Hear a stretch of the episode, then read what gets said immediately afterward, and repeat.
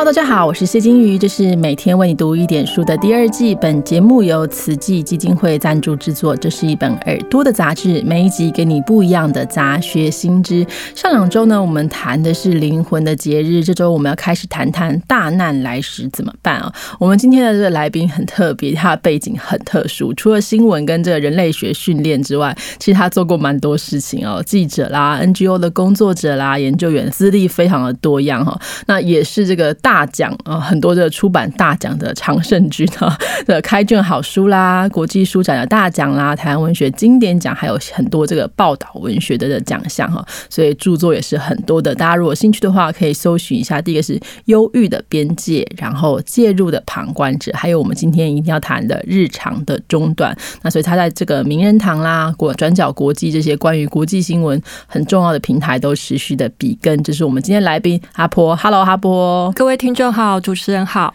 阿婆，我们想问一下，就是这本书这个日常的中断哈，那你主要谈的是这个灾难重建嘛？你为什么会对这件事情感兴趣？呃，其实我应该不是对灾难重建感兴趣，是对灾难感兴趣。那其实我感兴趣的点跟我这一代或是比我年长的台湾人一模一样，就是那个记忆的起点大部分都从九二一开始。你是中部人吗？对，我是中部人，我也是。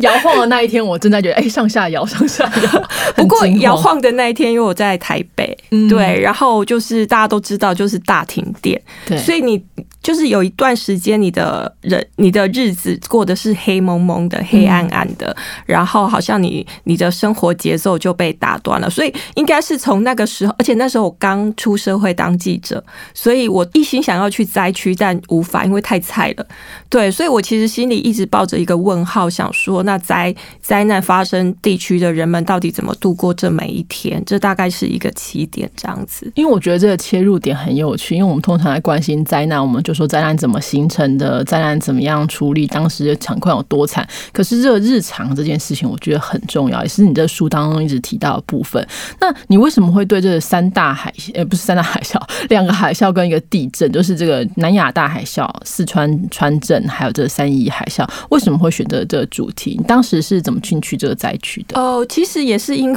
跟九二一有关。对，就是呃，我因为九二一的经验关系，常常重返那个九二一。灾区可能去当志工，或是去帮忙行销一些农产品之类的。那也因此，我到日本阪神地区的时候，当地人知道我从台湾来的，都会跟我打招呼，就说：“哎，那台湾现在还好吗？”我才知道哦，原来在那个时候他们就互有连接。那我也对开始对日本的地震跟他们的灾难。开始注意。那我记得我就是去呃阪神地震十周年那时候去呃神户的时候，当天跟别人聊完九二一跟神户大地震，当天在新 NHK 就看到了南亚大海啸。嗯，所以对我来说，这一个是莫名的连接，连接在一起。那我去四川也是因为我有九二一经验，所以我就是被 NGO 工作者带去协助当志工跟重建。那三一则是那时候我当记者。对，所以就是被派到现场重建，所以这对我来说不是我刻意的，而是很多是冥冥中注定因因缘。我我常觉得，就是我有一年在南亚大海啸的那个现场，就听那个可兰经，因为他们在纪念那个十二月二十六号那个海啸的日子，然后在那一刻，我突然觉得，哎，好像是九二一那一天，我有一些问题跟遗憾，把我。一路就是带到这这这个地方来，然后想要完成这样的故事，这样。嗯，所以这本书这个日常的中断可以说是完成你的这二十年来的心愿哈。那这本书当中其实再三提到这个恢复日常生活的重要性，就对你来说，你观察啦，就日常这件事对我们这些当时的灾民的心理层面是什么样的一个状态？呃，其实我会去关注日常这一个，也是因为我自己过去是当记者。那我会在灾难大概发生三个月、一年、三年、五年、十年的时候，可能要去做一个专题或回顾。可是我那时候就在想说，难道这些灾难或这些灾民的生活或他们的故事，只有在这这些时间点对人们就是有意义吗？对，因为我有提到，我其实会不断的重返灾区。那对我来说，我还记得九二一。六年后，那个还重建还没有完成，甚至一直到九年那个重建才慢慢起来。我就一直很感慨的是，如果当媒体撤退，灾难大规模灾难大量的死亡，媒体进去然后吸引了大家的目光，媒体撤退之后，这个地方就再也没有人关注了。那这些灾民到底过着什么样的生活？没有人注意，没有人看着他们，其实是从就是那个中断。因为灾难而中断的生活，一天一天一天的想找回自己的日常，然后尽量把每一天过得像过去每一天，即使环境或者是生命都已经改变了，但他们还是在做这样努力。我觉得这样努力是非常非常动人的，就是他们怎么从谷底爬上来，爬回日常的那一段。那这些东西，因为我有关注到，然后我觉得它其实不会在媒体呈现，因此我想要有系统的把它写出来，呈现给大家，这样。我觉得这很有很心有戚戚，因为我觉得九二一的时候，那时候我就是 一一般学生嘛，然后呢那时候才发现说，哦，原来有灯这件事情这么重要，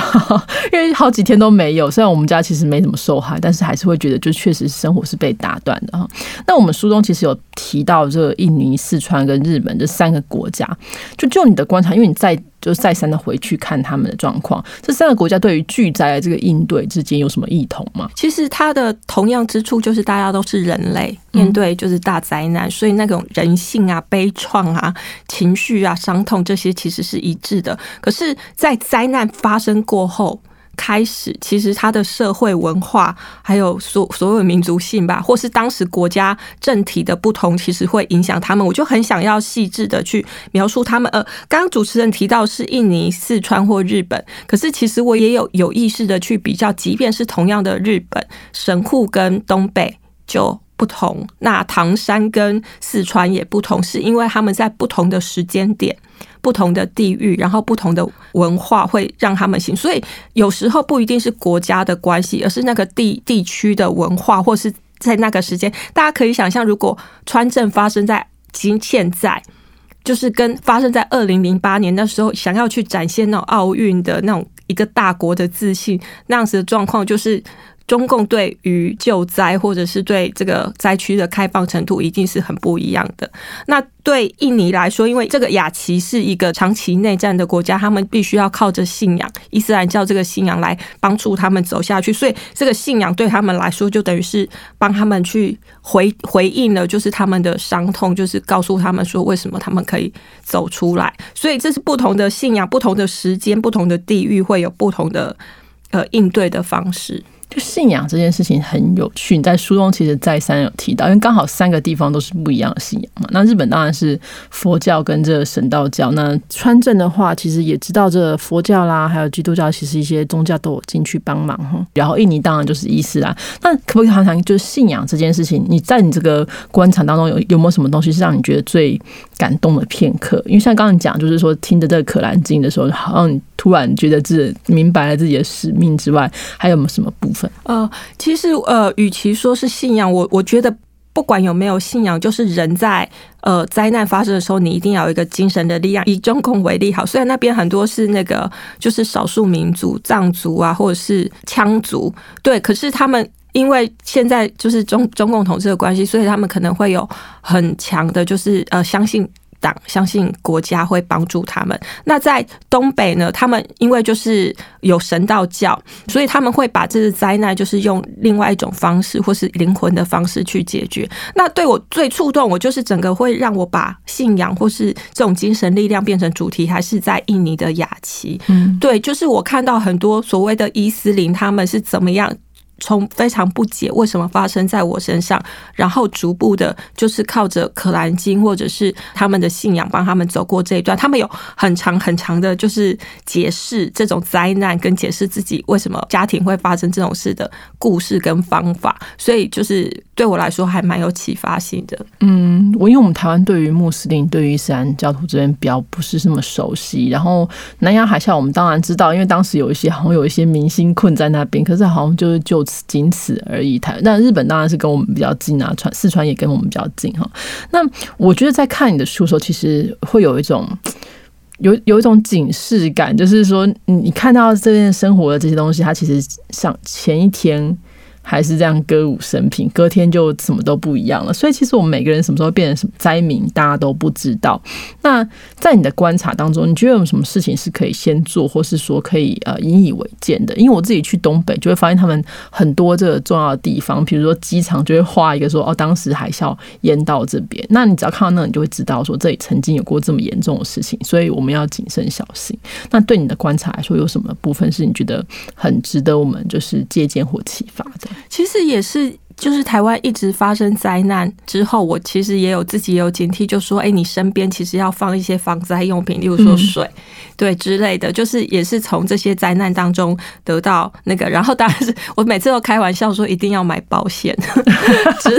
买保险，然后或者是写好遗书之类。可是呃。确实，就是这几个国家当中，包含台湾，我觉得对对我们最有启发性的，或是应该还是日本。就是我去三一灾区看的时候，他们连幼儿园的小朋友都就是会不停的每个礼拜去演练如何逃难、防灾训练。对，三岁的小孩你都可以看到他们他们这样去做，或是一些一些训练跟警报。那我说的嘛，就是日本其实每一年或是每隔一段时间，其实他都会提醒说，哎，这里曾经发生这个灾难，或做一个专题。通常就是，如果懂日文的会知道，你会常常看到“风化”这两个字，就是不知为何日本是一个非常担心你的记忆不见的地方，所以他必须要提醒你说，这个灾难记忆你一定要一代一代一代的传承下来。例如说，呃，阪神地震二十年的时候，我去日本，那因为一月十七号刚好它差不多都是日本成年礼的那个时候，所以我刚好就赶上了所谓的最后。末代阪神地震的，就是他们那种才刚出生或才一岁的娃娃要步入成年龄，然后我就听到神护士长或是大人们不停的就说：“你们是最后一代，你们一定要把这个灾难的记忆传承下去，这就是你们的使命了。”所以那一阵子的神户不停的。就是你所看到的讯息都是不是记忆风化，就是很担心这件事情。要不就是你一定要把记忆传下来，所以各个媒体呀，就是你所接触到讯息都在告诉你这件事情。嗯，因为我有印象是有一次我去大阪还是哪里，因为我住的那个旅馆很偏远，旁边看到有一个蛮大的一个纪念碑，写着一个很长是就是。乍看感觉是一个很重要的一个灾难的纪念。我想说，这灾难的名字我怎么可能没有听过？认真看一下，什么是昭和？哎，不是昭和，那个可能是明治年间，就已经过了一百多年，可是他还是立了一个非常大的纪念碑，在纪念这件事情。那也是提醒大家，因为我们常常把演习当成一个笑话，就在那个桌子底下演习，我们就会拍出来当做笑话。其实应该用更呃正面的方式去面对这些哈。那呃，最后我们还是要问一下阿普啦，就是因为我们今天主题是这个灾难嘛，就是。对你来说，你希望台湾未来在面对灾难的时候会是一个什么样的心态？就是你可以跟我们听众分享看看吗？其实我我会写这本书，也是心里有一个感觉，就是呃，在九二一地震之后，台湾其实发生了几次地地震，包含南台地震、花莲地震。我们不要先说什么台风灾或是什么其他灾难的，就只谈地震这种。你就会觉得很很困惑，是好像每一次地震都好像新的发生，好像从来没有过不知道这件事情的，没有经历过地震一样。然后每次讨论都是不不停的巡回。然后我有点感慨的是，就是这是一个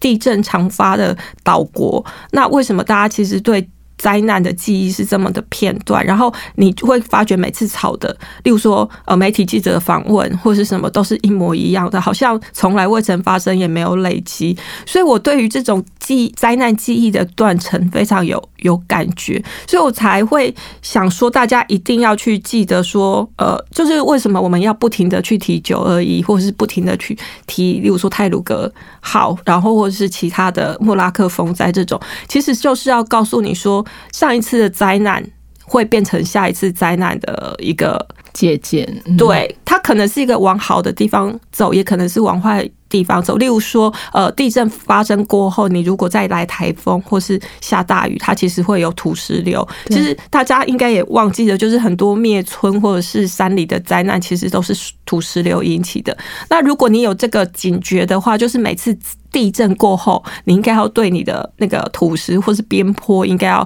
小心一点。可是我我总觉得就是很感慨的是，这些记忆跟经验不知为何就是无法好好的被传递下。我觉得有种感觉是。也是我一直感慨的，就是媒体就撤走了，他只关注那个很大的事件，可是他没有持续的去追踪，或者是去呃扮演一个监督政府的角色。那我我我一直想要去提醒的是，这个其实都是。连贯的，就是即使亚洲不同国家的灾难，它其实是互相相连的、互相影响的。我们接下来接下来的节目会提到，就是防灾事，然后的一些训练，其实还是蛮鼓励大家有机会，你没事不是没事做，就是你去有时候学烘焙嘛，学园艺，你要不要学学看学防灾？这样如果有经验的话，其实如果整个社区当中有一个人或两个人，很可以很快的来指挥的话，其实那个效果会蛮好的。那我们接下来就是也请大家可以继续的关注。今天我们讨论这本书是《日常的中段》，是八旗出版社出版的。大家如果兴趣的话，在博客来跟书店都可以。可以买得到，